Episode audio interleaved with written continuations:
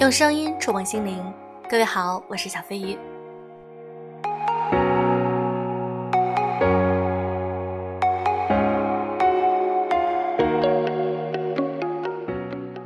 今天这个开篇音乐是不是感觉动力十足呢？今天呢，我觉得这一期会有一些不同。护肤达人小飞鱼这一期上线了。那么今天我们来讲一讲什么内容呢？是关于保湿。那作为一个女生啊，尤其是到了秋冬，保湿特别重要。尤其是像我这种大干皮啊，一到秋冬的时候就会脱皮呀，或者泛红等等。因为我是一个敏感肌，之前听节目的一些粉丝们可能会知道，嗯，我经常会讲一些如何去保养肌肤，而且像我这种敏感肌要如何避免成为一个敏感肌等等。如果你想了解的话，可以听一听我们这个播单里面前面几期内容，都比较干货十足。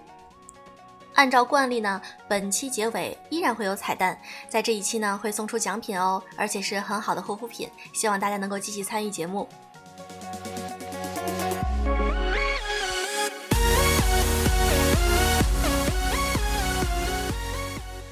到了换季，最重要的就是要做好保湿和维稳。但是如何做好保湿呢？依然是很多人的误区。所以今天呢，我们来讲一讲做好最基础的一些保湿。首先呢，肯定要说为什么要保湿。那除了干燥的皮肤看上去会很暗淡，感觉让人看得很难过，但其实更加重要的原因呢是皮肤中缺水会导致皮肤屏障的薄弱，容易感染，还会阻碍角质层正常更新，导致各种皮肤疾病。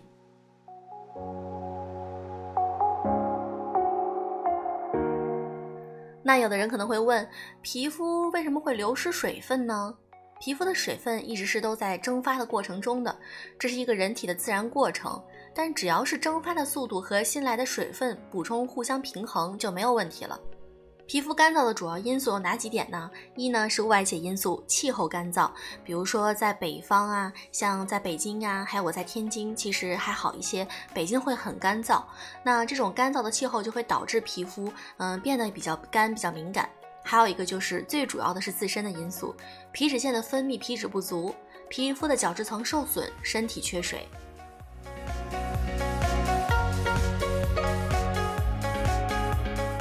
那么我们要知道，就是皮肤自身是如何保湿的呢？当然是全靠我们伟大的角质层。每一期节目我都会非常非常强调这个角质层的重要作用啊，大家一定要。很好很好的保护好你的角质层，因为这个对于我们的皮肤来说，它就是一个卫士。如果你的卫士身体变差了，那肯定就会进来各种各样的细菌呐，还有各种皮肤问题。那角质层的这个细胞间质包含着密集的角质层蛋白网络，它可以 hold 得住各种皮肤水分，防止水分蒸发，还能够吸收水分，进一步的协助水化。它还负责皮肤弹性，可以保持皮肤的光滑紧绷的状态。所以我一直在跟大家强调，一定要注意好，嗯，保护皮肤，尤其是我们在洁面的过程中，不要过度洁面。再次强调，重要的事情要讲三遍，不要过度洁面，不要过度洁面，不要过度洁面。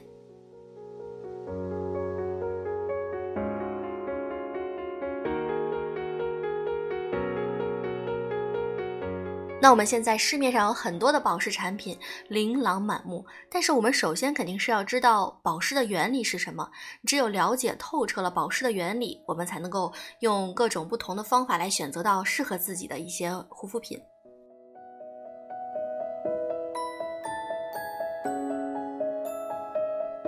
其实保湿呢，主要是三类原料：封闭剂、吸水剂和仿生剂。我们先来谈一谈封闭剂。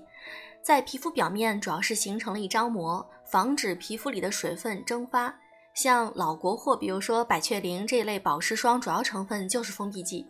那大家可能也听说过，比如说科颜氏高保湿面霜里面还有角鲨烷，也是封闭剂。通常呢，封闭剂多的成分使用的感觉通常是特别厚重。那角鲨烷这个词我们也经常会听到啊，它主要是也起到了一个抗氧化的作用。像我自自己啊，就用过这个科颜氏的高保湿面霜，我觉得呢，它并不厚重，其实它抹到皮肤上的时候，会有一种水一样的就融化在你的皮肤上，那种感觉是很神奇的，会让人觉得很舒服。可能是因为我是大干皮吧，所以用着特别好。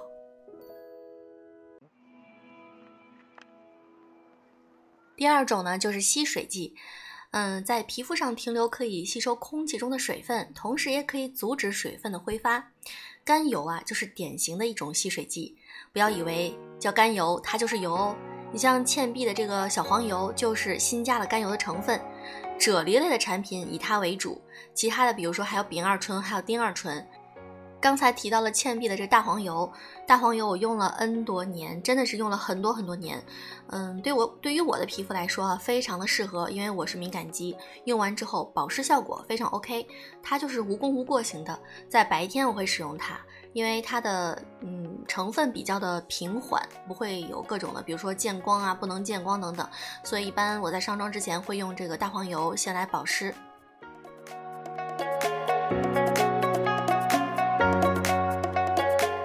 第三种就是仿生剂，它主要的原理呢是通过模仿角质细胞内天然的保湿因子 NMF 来补充细胞间质中的这个不足。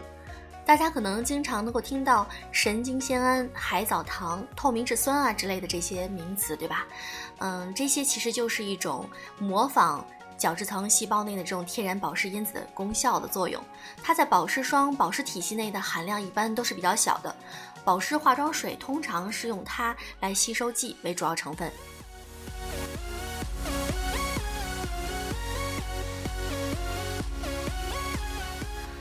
那我们又说到，你会可能问，保湿和补水是一回事儿吗？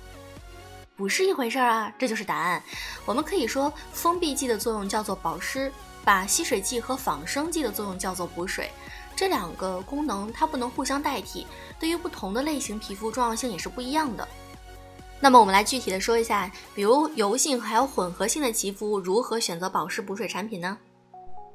像油性肌肤啊，嗯，要不要保湿这个问题特别有争议。宝拉培刚在他的这美丽圣经中的观点是，油性肌肤可以不用涂抹保湿霜。不是每个人都需要保湿，油性、像混合性，还有长期长青春痘的肤质根本不需要保湿。保湿是保养品中最被滥用的一种产品，这是一个专业的呃护肤专家来说的。但是也有很多坊间传闻，比如说外油内干呀，或者是油性缺水等等名词，说皮肤出油是因为缺水，一定要涂保湿霜。那么问题来了，到底要不要保湿呢？油性肌肤确实不需要保湿，因为旺盛的皮脂已经足够防止水分的蒸发了。但是不需要保湿，不代表不需要补水。那油性皮肤缺水，不是因为保湿不好，而是因为真的没有水了。这时候就是需要做的就是补水。那么对于油性肌肤还有混合性肌肤呢，我们建议的是用仿生剂和吸水剂类的化妆水，可以用一些含吸水剂类的乳液呀，或者是保湿啫喱等等。不要用主要成分是封闭剂的产品，可以买一些保湿化妆水试一试。拍完以后，嗯，不要涂任何的乳液和霜。过几个小时之后，看看是不是干燥。那你的脸部如果觉得干燥的话，再购买保湿啫喱。像有一些啫喱产品呢，我们都可以去使用的。但最近，嗯，倩碧出了一个小黄油，就是无油啫喱，这个可能比较适合油性肌肤啊。嗯，我自己是用的有油的，因为我的脸真的很干。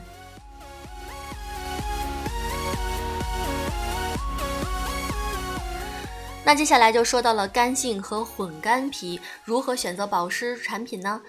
干性皮肤啊，通常不是天生的，而是后天没有保护好角质层导致的角质层损伤而出现的干性皮肤。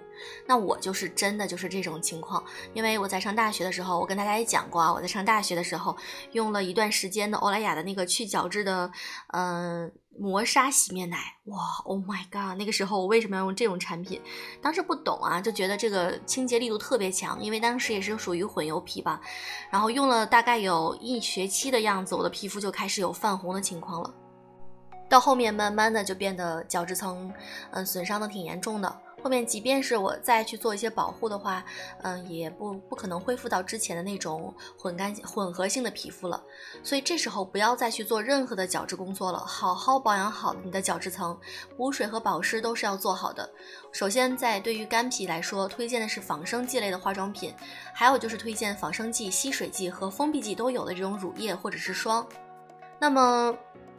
不管是我还是一些，嗯，就是护肤专家啊，首先可能推荐的是科润，那我自己也用科润这个产品，嗯，被我安利过的基本上都会回购。百分之百的回购，因为在我的非 UV 店里面也有售啊。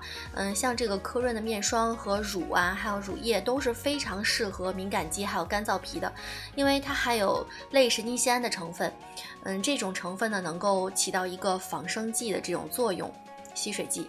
整体来说，它的保湿配方都是非常温和的，适合敏感肌呀。嗯，夏季用乳液，冬季就可以用霜。那干性敏感肌买的时候呢，可以买一套，比如说洗面奶、水、乳液都非常好。嗯，我自用的时候，我自用没有用它的洗洗面奶，我自己现在是用的，我现在自己用的是科颜氏的高保湿洗面奶。这个洗面奶对我来说就非常合适，因为它是属于敏感肌和干燥皮所用的。嗯，用完之后一点都不会紧绷。会觉得皮肤很顺滑，就是完全适合干皮。比如你说，嗯，我是混干皮，但是我鼻子地方还是会出油，那这种就拍拍化妆水就可以了，不用涂乳液。在使用手法上也要注意，无论是化妆水还是乳液还是霜，最好的使用手法都是轻轻的拍，而不是按摩，就是让它轻轻的拍到你的皮肤中吸收。小飞鱼给沙漠皮的同学推荐一个方法：你拍完保湿化妆水之后，在乳液或者是面霜之前加一两滴化妆水在里面，双手揉匀了往脸上拍，直接拍均匀，嗯，效果会非常的好，你会觉得整个皮肤都水嘟嘟的，而且能够保持很久。So，我们今天的核心要义就是讲。注意一定要多喝水，对吧？然后你多喝水，你的皮肤就能够吸收到更多的水分。不要过度的清洁皮肤，不要过度的去角质，真的是一定要一定要注意。还有就是油性混油要注意补水，那干性皮呢，还有混干呢，就是要保湿补水。好了，那如果你需要一些嗯其他护肤的一些建议，或者想跟我交流的话呢，可以添加我的飞鱼微店的微信，嗯，飞鱼微店的微信是二五三九幺四零六三零，我会把这个微信的这个号发在咱们的这个留言区评论区啊，嗯，那今天我们的抽奖，我们在评论区会抽一位粉丝送给你一瓶保湿面霜。是不是很大的一份礼？那希望大家能够积极参与哦，点赞、评论、转发这朋友圈，希望大家能够喜欢我的节目。好啦，今天就是这样吧，祝各位晚安。